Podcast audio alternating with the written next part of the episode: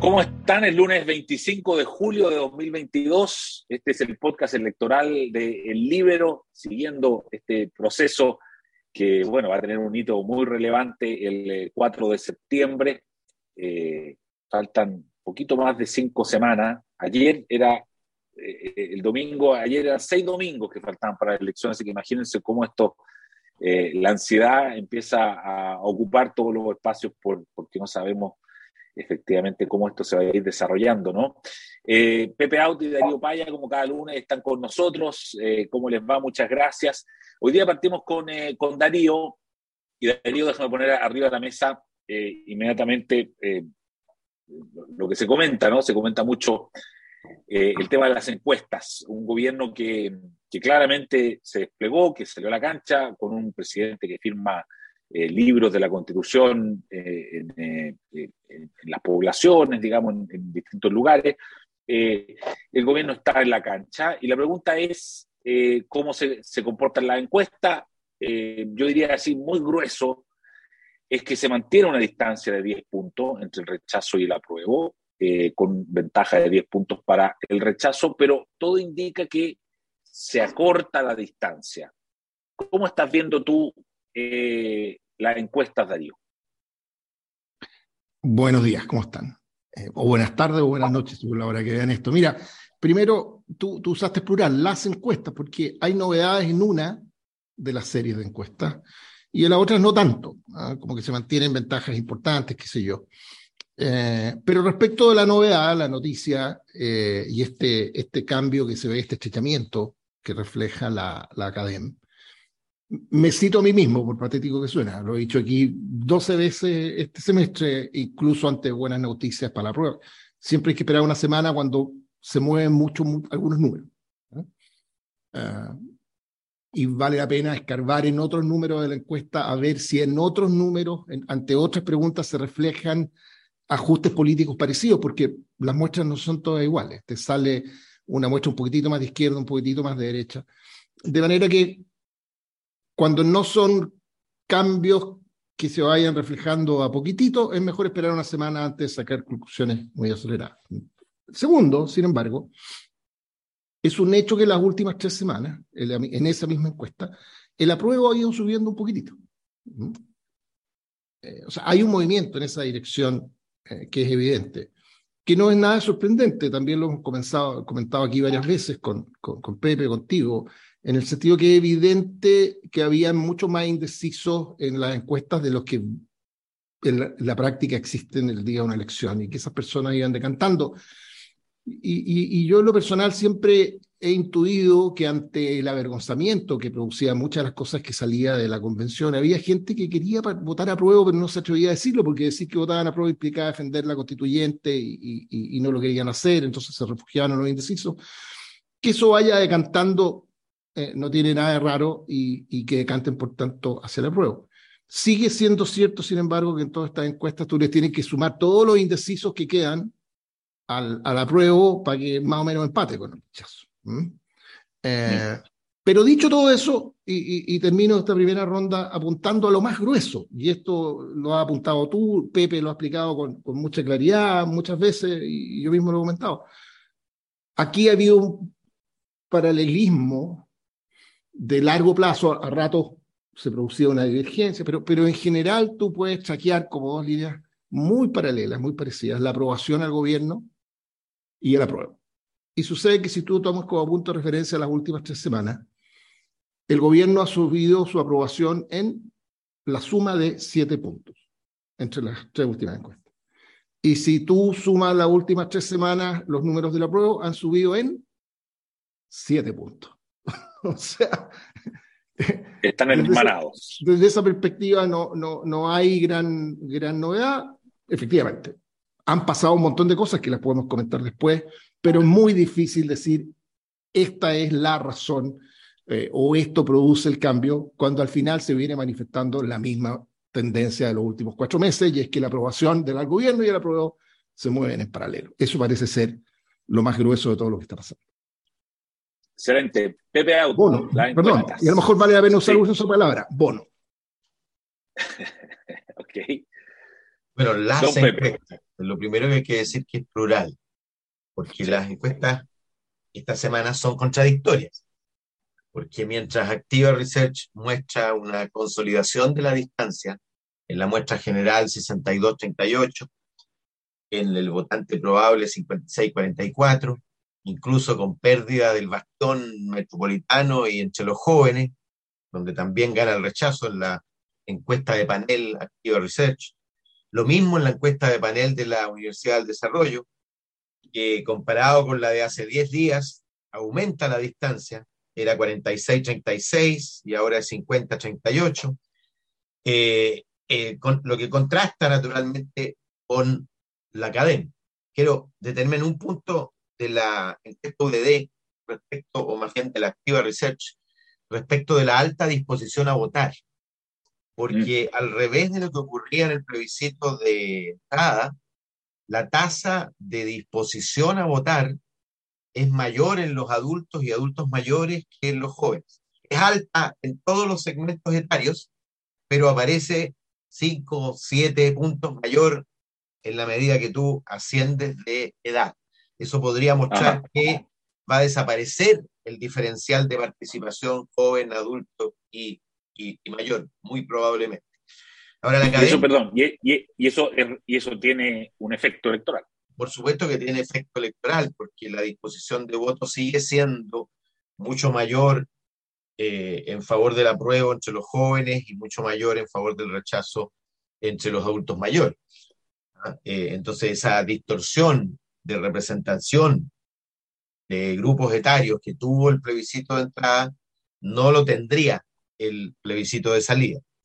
Ahora, yo eh, habíamos dicho aquí, en la medida que nos acercábamos a la elección, se iban a estrechar las cifras y es efectivamente lo que la academia exclusivamente eh, mide.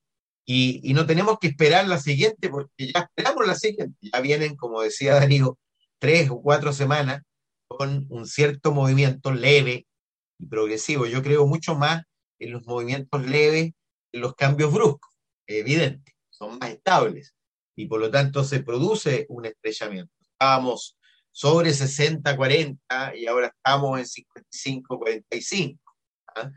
Eh, lo que te prueba que eh, la, el descenso de Gabriel Boric a la escena, su despliegue en el territorio, su despliegue mediático, su, su presencia intensificada con selfie, con Lagos, con Bachelet, el bono, que las reuniones en territorio, etcétera, que la campaña, lo que han hecho es primero detener el flujo, detener la ola rechazista que venía avanzando, galvanizar a sus tropas, recuperar el estado de ánimo. Yo creo que estaban bastante bajoneados y divididos y por supuesto el presidente lo que hace es unir al campo del, del apruebo.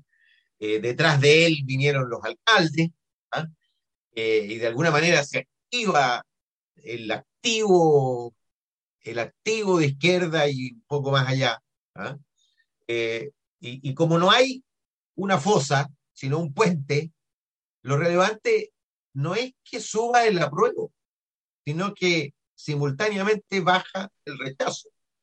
Lo que, lo que prueba la teoría del puente, es decir, del flujo entre apruebo y rechazo, rechazo apruebo, desde hace algunas semanas hasta la elección. Porque como perdió dramatismo, como no hay un foso con piraña, sino más bien un puente, y la diferencia entre el tipo que criticando la propuesta dice eh, puro la voto a favor y el tipo que criticando la propuesta dice pero yo rechazo para darme una segunda oportunidad, eh, esto se va a mover en una y otra dirección dependiendo, por supuesto, de la intensidad y, y lo adecuado de la campaña respecto del foco si el foco se pone efectivamente en esas personas que pudieran estar dudando. Y yo creo que el gobierno ha puesto bien el foco y el presidente ha puesto bien el foco. Se olvidaron, por supuesto, de, de la teoría de la defensa, la convención se defiende, ¿ah? Ahora el tema no es la convención se defiende, el tema es el texto y los supuestos infundios a propósito del texto y, la campaña del terror a propósito del texto y por lo tanto la concentración es en el texto y su implicancia.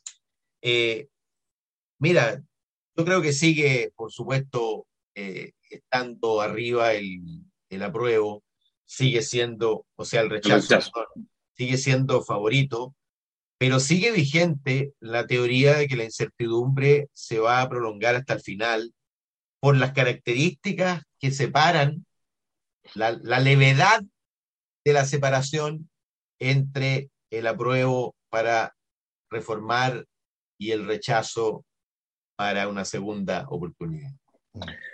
Darío, y, y la presencia de Michelle Bachelet, que ha sido tan eh, comentada, eh, es curioso porque eh, nosotros los periodistas nos movemos en torno a la noticia, y la noticia es lo nuevo, ¿no? En inglés se llama news, digamos, nuevo. Y no es nuevo que Bachelet esté por el apruebo, pero sin embargo se ha generado mucha, mucha conversación respecto de eso. ¿Cuánto crees tú que puede influir la figura de Bachelet en la campaña? O, no sé si va a estar en la campaña, pero esto que ha hecho de escribir una carta y eso. Mira, yo creo que en eso podemos tener una, una opinión con un par de, datos para respaldarla. Eh, para sostener que probablemente muy poco. Porque ella ya ha tenido intervenciones anteriores en este proceso. Eh, claro, te pueden decir que su primer anuncio que estaba por la prueba fue tan fallido que tuvo que volver a anunciarlo. Porque no pasó nada, no, no se movió la, aguja, tampoco movió la aguja presidencial en su minuto cuando quiso intervenir en ese escenario. Eh, yo creo que son las otras cosas que hemos conversado eh, básicamente la aprobación o desaprobación del gobierno y el rol del presidente Boric en esto, los que tienen más que ver que cualquier otra cosa, en un necesario, escenario en que han pasado otras cuestiones, o sea, está el gobierno desplegado, hay una campaña armada, con lógica, incluso con antídoto. Ante todo lo malo que dice el texto, se defienden con una eh, vacuna, digamos, que todo es fake news, todo es mentira. ¿ah? Aquí hay un texto que no se espera que nadie lo lea, digamos, pero aquí está, digamos, eh, y todo lo que se diga de crítica es mentira. Hay una campaña. al frente no, no, no sé si hay una campaña y aparece gente que se pasea por Chile, eh, que, que, como que te, cambian un poquitito el tenor de lo que ha sido la conversación en los últimos meses. Y por último, porque hay otra cosa aquí que, que hay que asumir. 10, eh, 12 puntos de ventaja. ¿Es una elección estrecha? Bueno, si esto fuera una elección presidencial, la elección tradicional, uno tendría que decir que 10, 8, incluso 8 puntos, no, no, no es una elección estrecha. Eh, lo que pasa es que esto es una cuestión atípica.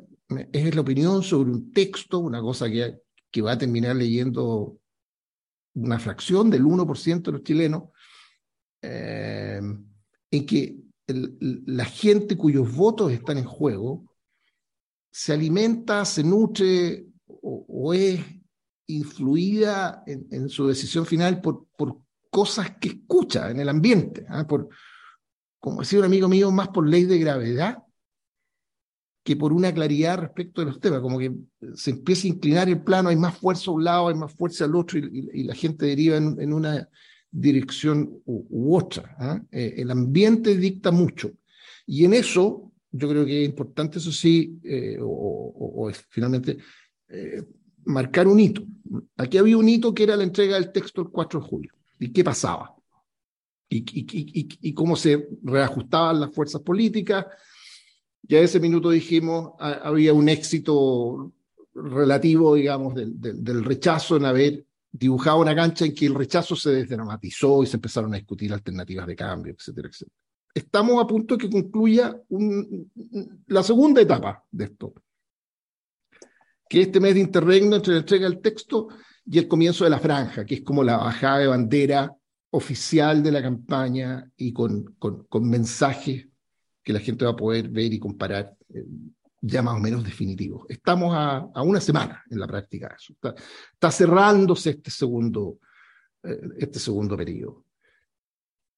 De, claro, si esto se sigue apretando, estaremos rebanándonos los sesos a final de agosto tratando de, ver para qué lado decanta esto al final. Pero, pero si en 15 días más estos números se mantienen, yo creo que esas predicciones que Pepe ha hecho más de una vez, uno podría empezar a, darlas como anticipo de un resultado final. Pepe, la, la figura de Bachelet. Mira, eh, es cierto lo que dice Darío en el sentido de que ya estaba dicho, pero, pero es distinto en la medida que avanza la atención de la gente a la elección. Eh, un, un apoyo dicho cinco semanas antes no es lo mismo que un apoyo dicho 20 semanas antes, porque el nivel de atención a eso eh, es completamente distinto. O sea, hoy día se entera todo el mundo, casi todo el mundo. Si lo hace en la franja, ahí se entera francamente todo el mundo. Eh, y por lo tanto, eh, es cierto que al final es un subconjunto del apoyo más decisivo que es el del presidente. Creo yo que eh, mirado comparativamente es mucho menos incidente. Pero en una elección cerrada, ¿ah? con un puente de ida y vuelta, con, eh, si son, con, con, qué sé yo, 300.000 personas que se muevan en una u otra dirección y deciden el discurso de la elección, por supuesto que es incidente. ¿ah? Eh, pero con esos, con, esos, con esos límites, naturalmente. Y en la medida que eh, más gente se entera, menos incidente es tu participación final. Es decir, si hoy día ya sabe toda la gente con quién está Bachelet, obviamente su eventual participación en la franja incidirá, incidirá menos que si hubiera permanecido silenciosa y en la último día de la franja o la última semana de la franja, resulta que sorpresivamente ah, irrumpe diciendo, mire, yo invito a quienes me quieren a votar por tal eh, opción. Eh, pero, pero yo diría que en una elección cerrada, binaria, todo, todo es incidente. También la opinión y el nivel de compromiso que tome eh, Michelle Bachelet. Este, este fin de semana eh, vimos pronósticos, ya, ya las encuestadoras están haciendo pronósticos, tú fuiste probablemente el primero en hacer pronósticos. Em, el tuyo era 53-47, así eh, aproximando. Eh, yo vi el de Activa Resets, por ejemplo, que era 55-45.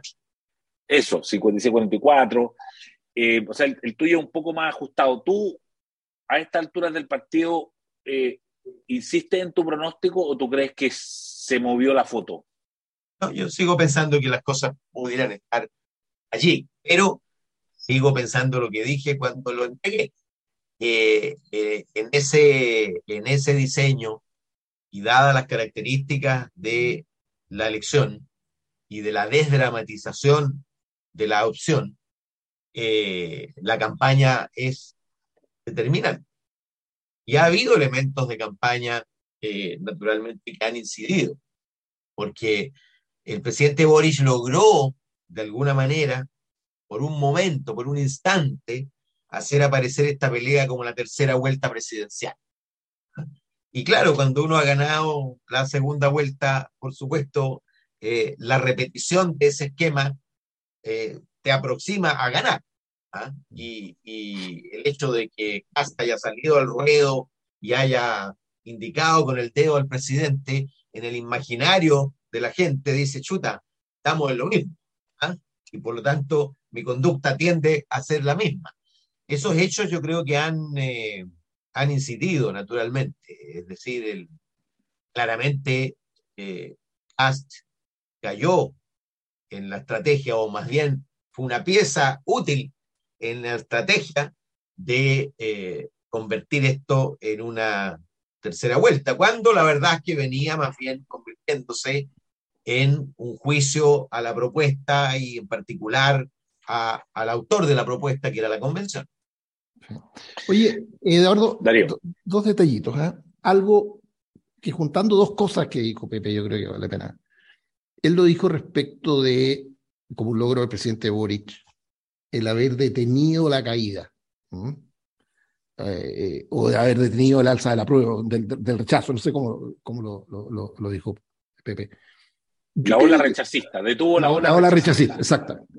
Yo creo que en ese plano, fíjate, me quedé pensando, en ese plano quizás tenga, tenga un efecto y un rol, y, quizás sea parte del diseño, eh, la, entrada en escena, la reaparición en escena de la expresidenta Bachelet, de Carolina Toá y de otras figuras que en un momento en que alguien mirando esto de lejos y a ratos, como lo ve la mayoría de la gente, podía haber un derrumbe y como una, una fuga de rostros eh, de la centroizquierda hacia el rechazo, la Carta del Lago, lo que ha pasado en la democracia cristiana, etcétera, etcétera, etcétera, etcétera.